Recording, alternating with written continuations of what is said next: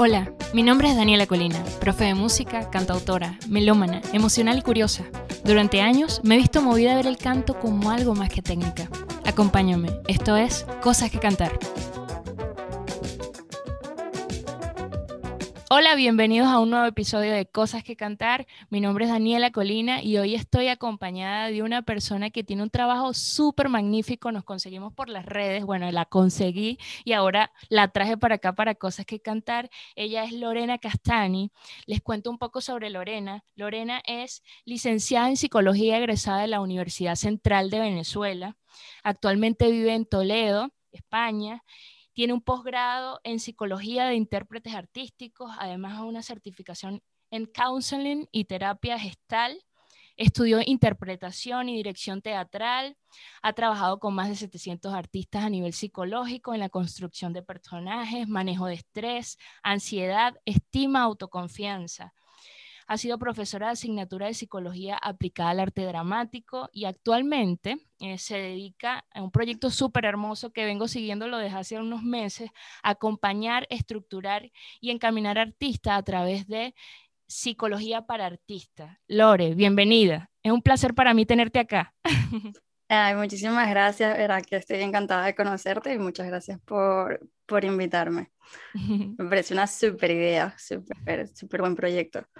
Y qué bueno que, estemos acá eh, acompañándonos, creando espacios para las personas para que, bueno, eh, conozcan otros proyectos además que están trabajando en una línea muy hermosa, muy similar a la que uno viene manejando y uno va nutriéndose de esas cosas. Y bueno, a las personas que escuchan el podcast también, eh, deseo que, que les guste muchísimo y que puedan adquirir herramientas a partir de estos episodios y estas conversaciones que yo digo que son siempre iluminadas, siempre surgen cosas. Eh, Lore, eh, entrando, entrando en tema, hoy vamos, hoy vamos a hablar un poco de la autocrítica y su impacto en el proceso artístico. Creo que como artistas em, siempre, siempre sucede y, las personas que estamos muy ligadas a estos procesos creativos y, de creación de arte, de, de trabajar con, con el arte, siempre pasamos por estos periodos. Personalmente, a, mí me pasa muchísimo al día de hoy, este, y, eso a veces me, cuesta que yo deje de publicar cosas o deje de, mostrar cómo, cómo canto o mm. qué estoy haciendo con el canto y, lo pienso mucho. Entonces yo creo que hay, igual allá afuera hay, un grupo de gente que, se sentirá identificado con eso. Y podríamos empezar hablando un poco de cómo, cómo definirías tú la autocrítica y por qué crees que surge. Eh, en las personas que se están dedicando al arte? Bueno, eh, la, autocrítica la podemos entender como un conjunto de pensamientos o creencias y emociones que tiene una persona de sí misma. Y, y, lo que tiene la autocrítica es que tiene como dos posibilidades, ¿no? Por un lado puede ayudarte a desarrollarte como persona y como profesional y por el otro lado, en cambio, puede paralizarte, ¿no? Y generar como sentimientos de castigo y humillación.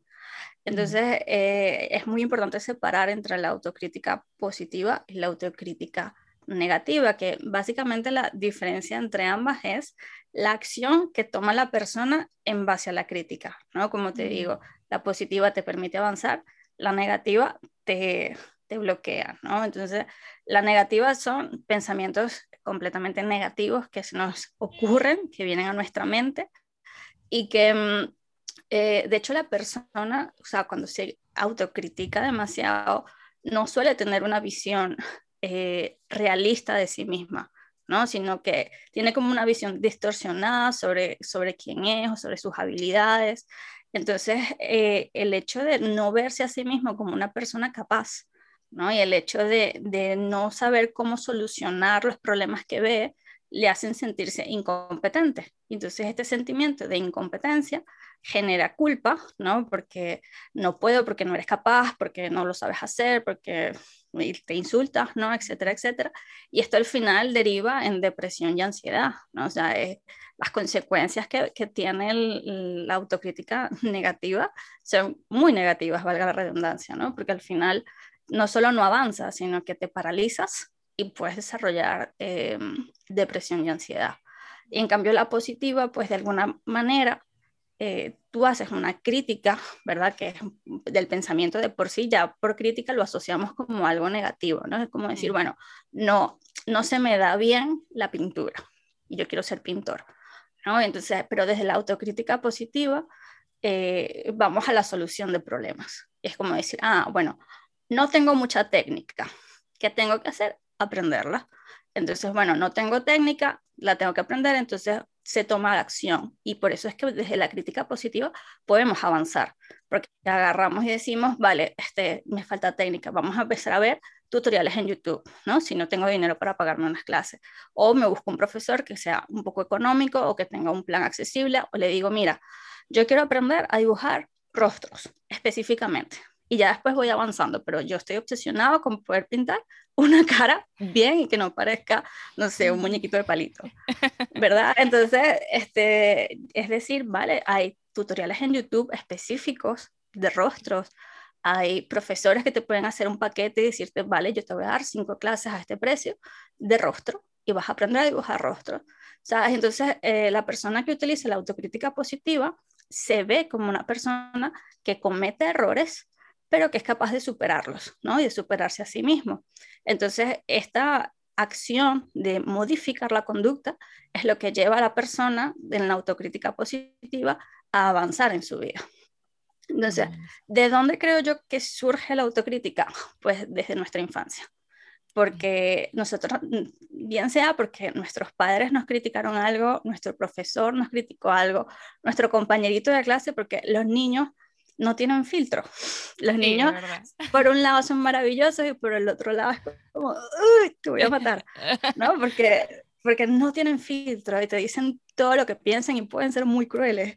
Entonces te dicen como que no, o sea, porque pintaste a la persona azul, las personas no pueden ser azules, o sea, qué tonto eres, ¿no? Y entonces ya uno lo toma y decimos, ay, no podía pintar a la persona de azul, ¿verdad? Soy tonto, ¿no? Y entonces uno empieza a asumir esas cosas, las introyecta, como se dice el término psicológico, ¿no? Las volvemos nuestras.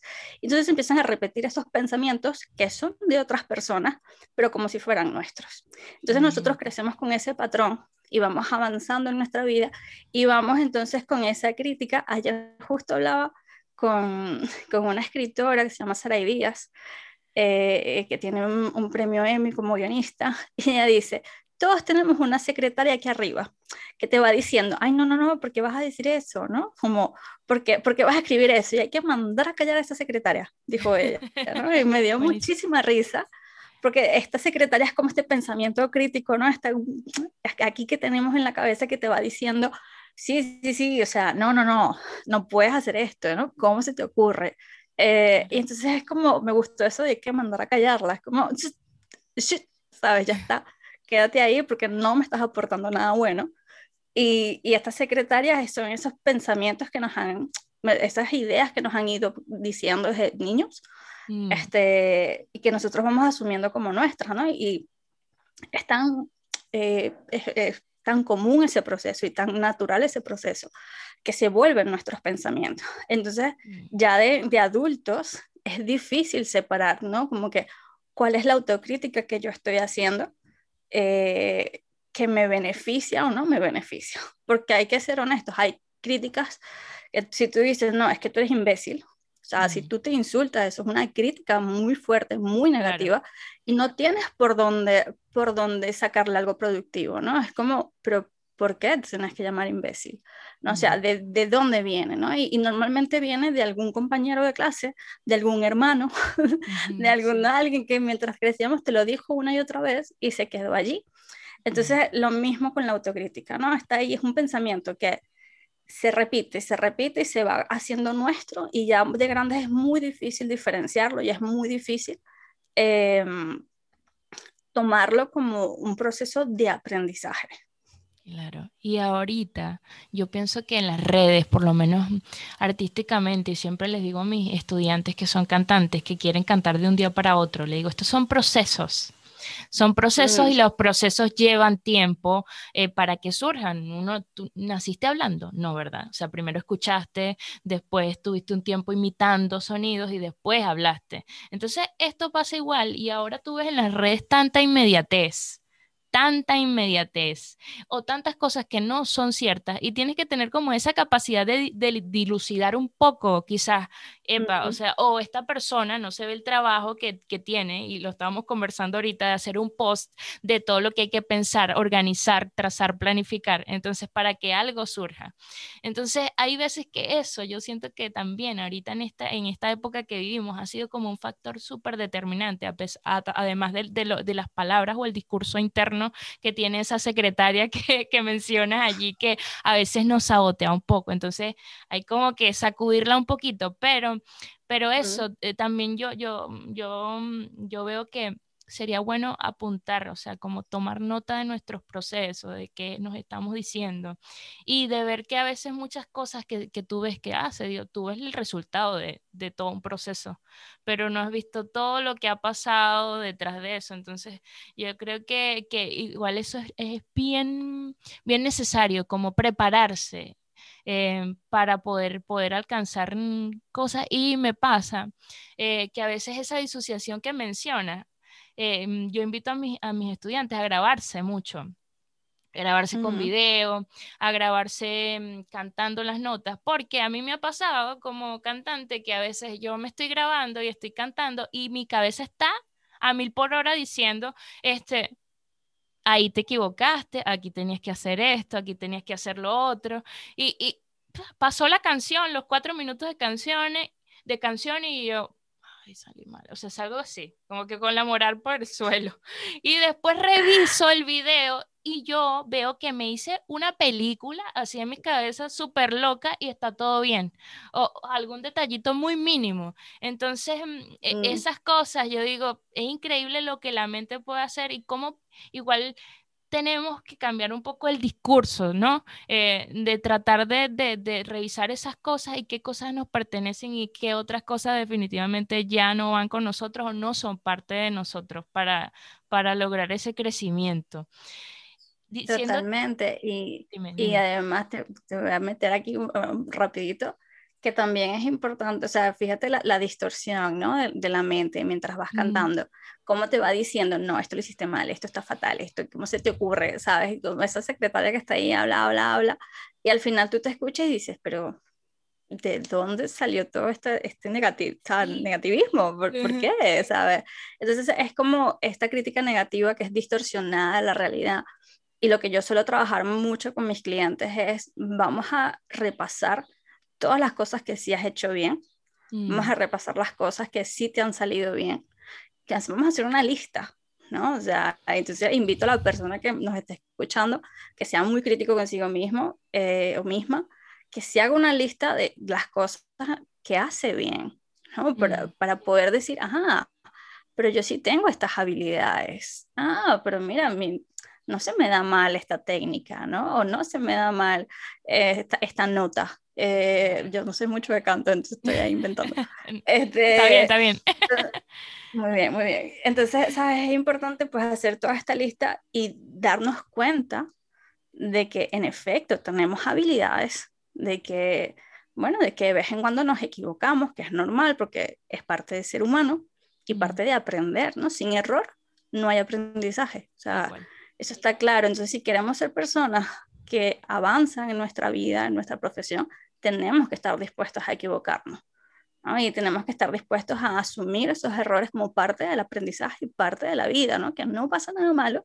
Yo a veces le digo a la gente, no importa, porque a mí me llegan muchos escritores que me dicen, no, es que va a ser terrible mi primera película, un desastre. Y yo, bueno, que sea un desastre, no pasa nada, la segunda va a ser mejor, ¿sabes? Este, pero hay que hacer, hay que hacer cosas, ¿no? Entonces también yo me imagino que en, en, la parte de canto también da como, como mucha vergüenza, ¿no? Este tema de, de, ay, no me van a escuchar, cómo voy a sonar, no, no, qué pena, ¿no? Este, este voy a romper ahí un vaso, qué sé yo, ¿no? Este, es como, pero vamos, vamos con calma, que esto también se estudia, que esto también se aprende, que también es un proceso igual que lo, lo, de trabajar la autocrítica positiva, es un proceso, ¿no? Porque hay que aprender a identificar como que todas estas señales críticas y aprender a decir, ah, ¿qué me está diciendo esto? ¿No? Mm. ¿Qué, ¿Qué, quiere decirme esto? Yo siempre pongo un ejemplo, eh, lo tengo anotado por aquí, porque digo, me gusta tanto que digo, lo voy a decir como está, que o sea, eh, es algo que me, llega mucho, ¿no? Que, me, que la gente se dice, eres muy desorganizado y nunca avanzas en tus proyectos. O sea, esto es algo que me pasa muchísimo con artistas, ¿no? Que que no hay disciplina, que no hay como una constancia. Y entonces está esta crítica de que eres muy desorganizado y nunca avanzas en los proyectos. Entonces es muy importante, bueno, reconocer que esto es una voz crítica, pero también reconocer qué significa lo que esta secretaria nos está diciendo, ¿no? Mm. Entonces, esto significa que si yo quiero avanzar en mis proyectos, es necesario que me organice mejor. O sea, no me está diciendo que soy incapaz, no me está diciendo que no sirvo, eh, me está diciendo, si tú quieres avanzar en tus proyectos, te tienes que organizar mejor. Entonces, una vez que identificamos eso, pues pasamos a la acción, nos compramos una agenda, eh, planificamos nuestra, nuestro día, pues nos ponemos objetivos, nos hacemos un horario, ¿no? Y entonces, y vamos avanzando y ahí ya pasamos a la acción. Buenísimo eso, está súper bien. ¿Cómo crees, Lore, eh, que, que, puede afectar a un artista en su trabajo esa autocrítica constante, constante, siempre allí? Bueno, primero, la parálisis total. O sea, tengo muchas ideas que en mi cabeza suenan maravillosas, pero no sé cómo van a quedar, entonces este, mejor no. O no porque tengo errores ortográficos, o no porque no sé cómo combinar los colores, o no, sabes, como, no sé, no sé, no sé, entonces, este, no lo voy a hacer bien, entonces no hago, ¿no? Entonces, el primero, lo primero es una parálisis total, este, que es horrible porque las personas creativas queremos crear, ¿no? O sea, y estamos deseosos de crear, entonces, es, es, es, como una parálisis horrible que después te lleva a la culpa y es como, bueno, pero es que tú no haces, entonces, claro, ¿cómo vas a tener éxito? ¿Cómo vas a vivir de tu arte? ¿Cómo piensas tú hacer esto si no eres capaz de, de, organizarte, si no eres capaz de escribir, si no eres capaz de cantar, si no, si no eres, si no eres, si no eres, si no eres, ¿no? Entonces, eh, te baja la moral, te baja la autoestima, te baja el autoconcepto, ¿no? Es como se, te vas destruyendo poco a poco. Y es que hay artistas que a veces, a veces creen que otros artistas están en su contra ¿no? Como, no, es que hay otros artistas que, que me critican demasiado o que mm, hablan mal de mí, pero realmente el verdadero enemigo del artista es el mismo, o sea, de cualquier persona, ¿no? Porque yo hablo de arte porque me especializo en artistas, pero realmente el peor enemigo de todos somos nosotros mismos, porque somos nosotros, o sea, no hay nadie que nos vaya a criticar como nos criticamos nosotros mismos. No hay nadie que te baje la moral como tú mismo. O sea, eh, eh, porque uno es especialista en hacerse sentir mal, ¿no? O sea, todos los estudios que nosotros es como nos dicen en el mundo, no venimos aprendidos, ¿no? Y tenemos que aprender, pero pareciera que somos buenísimos con el tema de autodestrucción total. Somos, todos venimos con un máster integrado, ¿no? Porque es súper sencillo, es la, sale tan natural como este proceso de autocrítica y no sirve y esto, y es bueno, pero ya va, pero ya va. Sí, bájale dos, porque calma. Vamos a calmarnos, o sea, ¿por qué? ¿Por qué esto es así? ¿No? O sea, y, y, te digo, suele ser una distorsión de la realidad, porque a veces es como, si tú no te has sentado a escribir, si no te has sentado a cantar, si no te has sentado a pintar, ¿cómo sabes si eres bueno o malo? O sea, si no has empezado un proceso de aprendizaje, ¿cómo sabes eh, mm. cómo va a salir? O sea, es imposible. ¿No? Entonces, esta, también sabes qué pasa, que el artista tiene mucho este, esta necesidad de perfección, ¿no? Y que mm. todo salga perfecto de la noche a la mañana. O sea, te digo, ¿no? Yo quiero cantar perfecto. O sea, yo en mi vida he cantado, yo Lorena, no he cantado. Canto fatal. O sea, no me quieres escuchar cantando el cumpleaños feliz. Yo sé que lo puedo entrenar, ¿vale? No lo he hecho, pero yo sé que lo puedo entrenar. La cosa está en que eh, si yo no me siento a entrenarlo, yo no puedo pretender que mañana el cumpleaños feliz me va a sonar bonito. Exacto. ¿Verdad?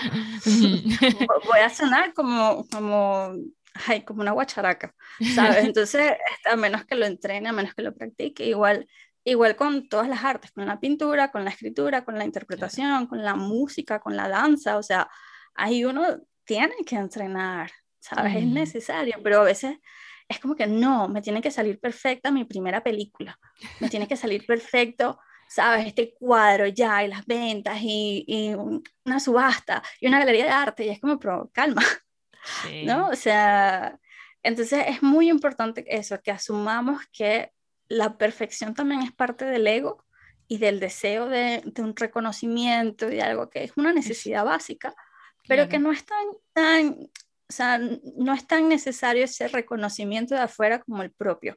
Eso. O sea, el reconocimiento propio tiene muchísimo más valor que, que, que, el reconocimiento que te puede dar la fama, ¿no? Este, mm. O que muchísima gente sepa quién eres o conozca tu pintura, es como que bonito, pero realmente el reconocimiento que tú te das es el que más vale.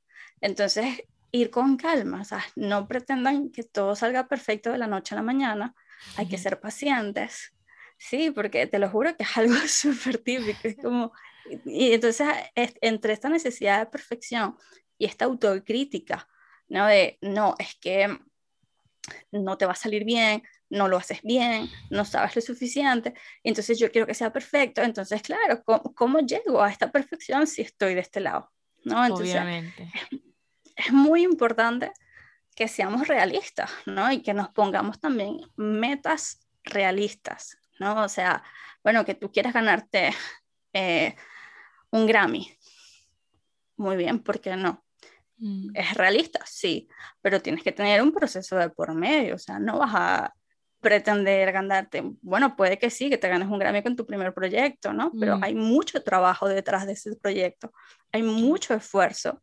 Justo ayer Saray me decía, la gente ve el premio y no sabe todo el proceso que hay detrás de eso.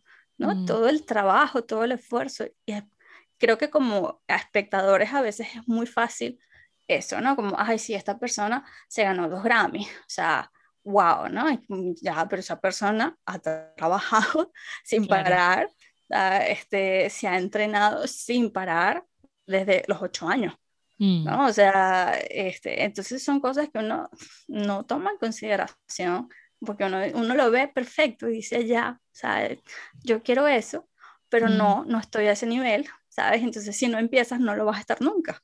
Entonces, claro. hay que empezar y hay que dejar, o sea, eh, callar a esa secretaria que decíamos antes, ¿verdad? Y decir, bueno, ¿sabes? Eh, yo tengo la meta de ganarme un Grammy, tengo que empezar por tomar lecciones de canto. Claro. Como mínimo. Si mm. quiero aprender a componer, también tengo que tomar lecciones. Si quiero aprender a, tocar un instrumento, pues también, o sea, y hay muchas formas de aprender, ¿no? Hay muchísimas formas. Hoy en día, el que no quiere aprender es porque no quiere. Sí, es verdad, todo está ahí. Está todo, es demasiado accesible todo, es demasiado accesible. Mm. Entonces es muy importante que sepamos qué queremos que esa es otra de las cosas que más trabajo yo con los artistas, qué quieres y los pasos para alcanzarlo, ¿no? Y, y, orientar hacia la acción. Y en este proceso, como olvidarnos de esa voz crítica que te dice, no, no puedes, no lo vas a hacer, no te va a salir bien, porque es como, bueno, ¿quién, quién eres tú para decirme que no lo voy a hacer bien? sí, tal cual. O sea, ¿quién te has creído, sabes? O sea, uno tiene que tener esa discusión también con esa secretaria y decir, tú no sabes qué es lo mejor para mí. Exacto. Tú no sabes qué es lo mejor para mí. O sea, tú no sabes de lo que yo soy capaz, porque yo soy capaz. ¿Verdad? Y ahí, ahí es donde nosotros tenemos que ser fuertes nosotros mismos con nosotros y con ese enemigo interno que tenemos que nos está diciendo cosas que nos tumban, ¿no? Y es como, no, no, no, no, no, o sea, aquí vengo yo, aquí vengo yo y te voy a demostrar a ti, al enemigo interno, que yo sí puedo. Mm. Sí, eso está muy bueno. Y algo que, que, yo recalcaría de todo eso que recordé mientras tú estabas conversando, yo últimamente, a pesar de que soy una persona muy estructurada y a veces eso, eso me juega como muy, muy en contra, como también me ha hecho bien para otras cosas, pero siempre ahora digo, bueno, hay metas pero no plazos porque a veces no tenemos ni idea eh, de qué va, en qué va a desembocar, por lo menos, no sé, poner un ejemplo, eso, de quiero eh, escribir un libro. Y puede que en el camino tú eh, pensaste que ibas a colocar tres capítulos y ahora son cinco o menos, varían muchas cosas. Entonces, resulta que si eran más, capítulos o, menos capítulos, no, no tienes, tú pensabas que lo ibas a sacar en, en por ponerte un tiempo, dos años y resulta que tardas más. Entonces a veces eso crea como tener una fecha así como que quiero para este tiempo esto. Y, y obviamente si tú no tienes esa organización, te vas a ver frustrado. Es como que, ah, ¿qué? ¿por qué no puedo hacerlo? Y a veces eso trunca muchísimo, eh, sobre todo las personas que trabajamos en proyectos que, que, que tienen, necesitan esa organización. Entonces, es buenísimo que, que, que, mencionaras todas esas cosas porque de verdad es, es, increíble cómo a veces somos tan, tan nuestro propio enemigo en esta circunstancia. ¿Cómo Totalmente.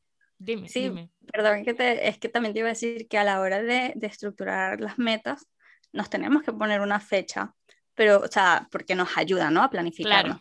Pero que esta fecha también sea realista, porque yo, por ejemplo, hablaba en estos días con un, con un chico que me decía, no, es que la gente quiere hacer de todo, todo, y no puedes hacerlo todo, ¿no? Y yo le digo, depende, Depende, porque yo, yo abarco como 30 cosas diferentes en mi día a día, este, pero también, o sea, tengo una organización y una planificación que es muy flexible. Y yo digo, mira, para, para julio yo quiero tener listo determinado libro que estoy escribiendo, ¿no? O sea, mm.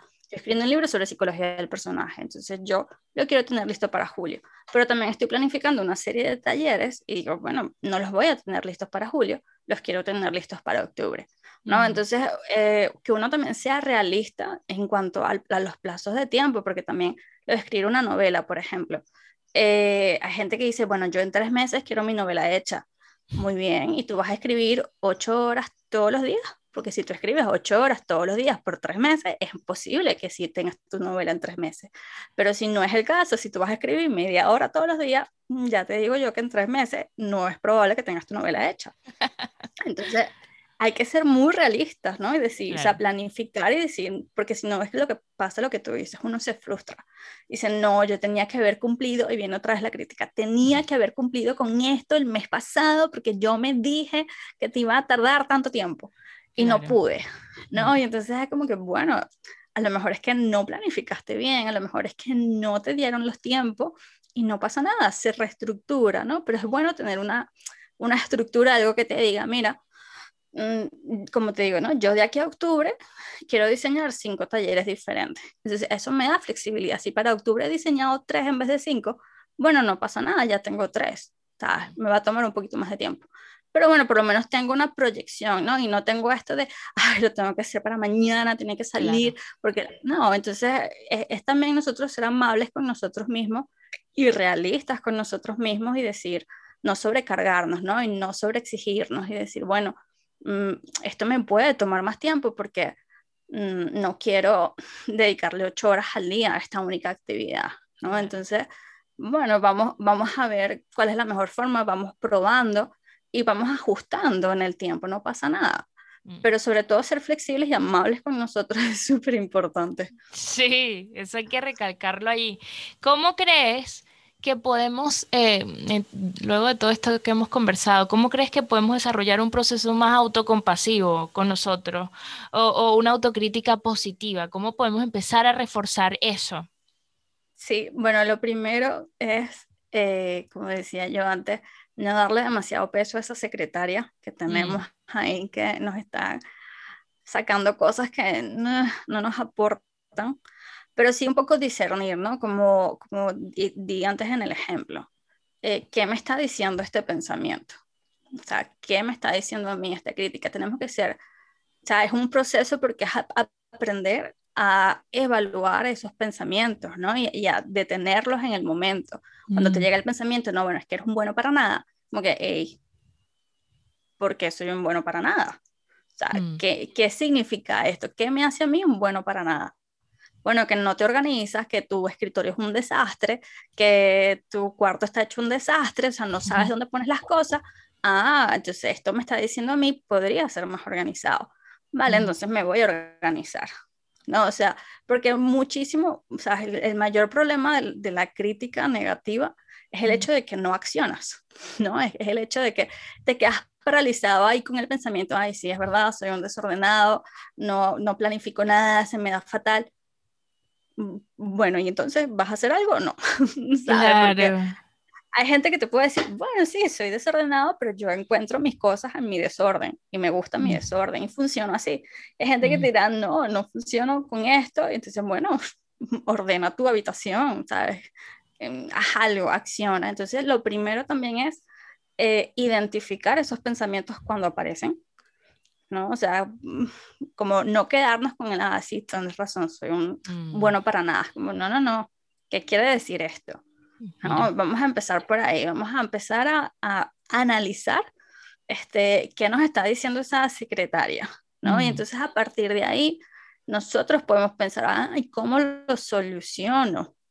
Porque está la cuestión que tiene una solución. O sea, yo, decía antes, si te llamas imbécil, o sea, soy un imbécil, Ah, bueno, ahí se me salió la española que llevo por sí. Este, eh, si eres, ¿sabes? Si te llamas imbécil, ajá, ¿por qué? Mm, ¿Por qué? O sea, ¿de dónde viene eso, no? Y entonces encontrar el por qué y decir, ay, ¿cómo lo cambio?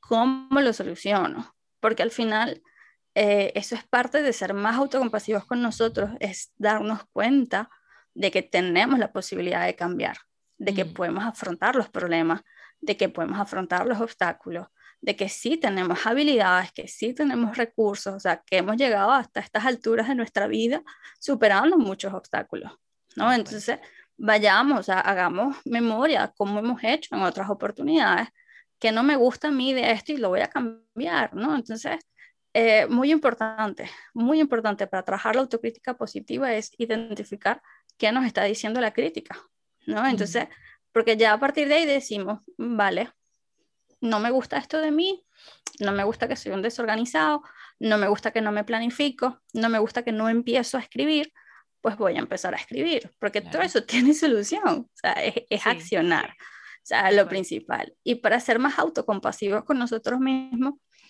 o sea, yo a veces le digo a la gente que se imagine eh, que está hablando con su mejor amigo, su mejor amiga. O sea, y tú a tu mejor amigo, bueno, a lo mejor no lo tratas con cariño, pero deberías tratarlo con cariño. ¿no? O sea, porque también conozco amistades disfuncionales, pero supongamos que tienes una, buena amistad funcional con mucho amor y cariño, o sea, entonces tú tratas bien a tu mejor amigo, ¿no? O sea, tú a tu amigo si le haces una crítica, se la haces constructiva y le dices cómo las puede mejorar, porque lo quieres mucho, entonces empecemos por darnos ese trato también a nosotros mismos. Sí, ¿verdad? Empecemos por decir, ay, me voy a tratar bonito, ¿sabes? O sea, me voy a hablar bonito, ¿no? es como identificar todos esos patrones introyectados que tenemos de personas que nos han hablado feo y empezamos a hablarnos feo nosotros. O sea, es como, no, no, no, no, o sea, vamos a empezar a hablarnos bonito, ¿no? O sea, y hacer sobre todo amables con nosotros y no sobreexigirnos, o sea, entender que tenemos nuestros procesos, entender que las cosas funcionan a su propio ritmo, que todos somos diferentes, que todos aprendemos en ritmos diferentes, o sea, y que vamos a ir descubriendo nuestro camino y nuestro proceso haciendo, ¿no? Entonces, es súper importante, es súper importante que nos demos amor como se lo daríamos a nuestro mejor amigo, este, o, a un familiar o a tu pareja, ¿no? A una persona, a tu mascota, porque hay gente que es más cariñosa con su mascota que con los amigos. pero ese, ese mismo cariño, pues empezará a reflejarlo hacia este lado, ¿no? Es decir, vale, yo también me merezco este buen trato, ¿sabes? Y yo también me merezco esta, estas palabras bonitas y estas palabras de aliento. Entonces, este, esas serían mis recomendaciones para poder desarrollar crítica positiva y, más autocompasión. No, y fíjate que lo que estás comentando aquí al final, que falta de insensatez, ¿verdad? Que tú sales a la calle y si tienes un mejor amigo, tú lo tratas con un amor desmesurado, si es una buena relación de amistad, o sea, es un amor que, que, que mira, lo aconsejas, le das tips, lo ayuda, eh, busca que, que, que, siempre tenga, que esté bien. Entonces, ¿por qué no hacer eso contigo? O sea, que eres la primera persona que, que te tienes, te tienes a ti, o sea, en, en, en lo más extremo de los casos. Es una cosa que yo a veces la, me la, la, pienso y a veces he visto post acerca de esto y, es, y, y, y, lo pienso, ¿verdad? Es que es una insensatez. ¿Por qué no volcar la mirada hacia uno mismo de esa manera más autocompasiva? Y yo creo que cambiaría muchísimas cosas. Lore, ¿cómo, cómo pueden ayudarnos esa, eh, eh, y yo creo que igual ya lo hemos mencionado y para cerrar un, el, este episodio, ¿cómo, ¿cómo crees que puede ayudarnos esa autocrítica positiva en un proceso artístico? ¿Qué cosas pueden surgir cuando, cuando, buenas, cuando planteamos la autocrítica positiva? Bueno, eh, primero que como estás accionando a partir de la crítica positiva, entonces empiezan a fluir más ideas, este, te quitas la presión de encima, porque muchos bloqueos creativos vienen de la presión que nos ponemos por hacer algo perfecto, mm. por innovar, por tener el proyecto ideal, ¿no? O sea, como, esto me lo decía una productora el otro día, eh, los productores queremos que el próximo proyecto sea el proyecto, ¿no? Y entonces estamos en esa búsqueda insaciable de encontrar el proyecto. Entonces nos ponemos como muchísima presión y cuando empezamos con la crítica positiva y nos damos cuenta de que, ah, nos podemos equivocar, este puede no ser el proyecto, pero me llama la atención y lo voy a disfrutar, ¿no? Entonces empiezan a fluir muchísimo más las ideas, o sea, nos sentimos más cómodos con nosotros mismos, o sea, valoramos más nuestros esfuerzos, eh, reconocemos nuestro proceso de aprendizaje, porque estamos reconociendo, ah, bueno, hace un rato, hace, hace unos días, hace unas semanas, unos meses, mm, yo no manejaba muy bien la técnica para dibujar rostros y ahora hago unos rostros cojonudos, ¿no? Hago algo increíble. Entonces ya uno puede reconocer y decir, ah, pero mira lo mucho que he mejorado, ¿no? O sea, mira, mira cómo he ido avanzando. Entonces, la crítica autopositiva, o sea, nos puede aportar muchísimo a nivel creativo, a nivel de disfrute, a nivel de mm, potenciar nuestras habilidades, porque una vez que vemos que vamos avanzando, queremos seguir avanzando. Esa es la condición natural del ser humano, o sea, nos motiva a tener nuevas metas, entonces queremos seguir creciendo. Entonces, a medida que nos hagamos críticas positivas, también vamos a poder avanzar en nuestro proceso de ser persona, de ser profesionales, de ser amigos, de ser familia, ¿no? Porque nos corrigen de alguna forma estas cosas que no están funcionando muy bien para nosotros. Buenísimo. Bueno, yo creo que esto, este episodio, bueno, yo, digo siempre a todos lo mismo, porque siempre estoy invitando a personas que, que, que, yo sé que nutren el espacio de una manera increíble. Y este episodio me encantó muchísimo, Lore. De hecho, yo creo que voy a poner varias de las herramientas. Bueno, ya, ya voy poniéndolas ahí muy intrínsecamente, sí. Pero ahora te escucho y digo que no voy por mal camino. y espero que nuestros, nuestros oyentes también puedan puedan, tomar estos diálogos, estas conversaciones como algo que les nutra. Lore, agradecerte una vez más por acompañarte acompañarme en este tiempo, por tu tiempo y, y por, por, esa, por esa apertura tan linda, además que somos del mismo país y nos encontramos por acá, estamos conversándolo eh, y, y es una dicha poder tener estos espacios para eso. Sí, bueno, muchísimas gracias a ti por la invitación. Me parece de verdad que eh, una idea increíble y súper necesaria, como te lo comentaba antes.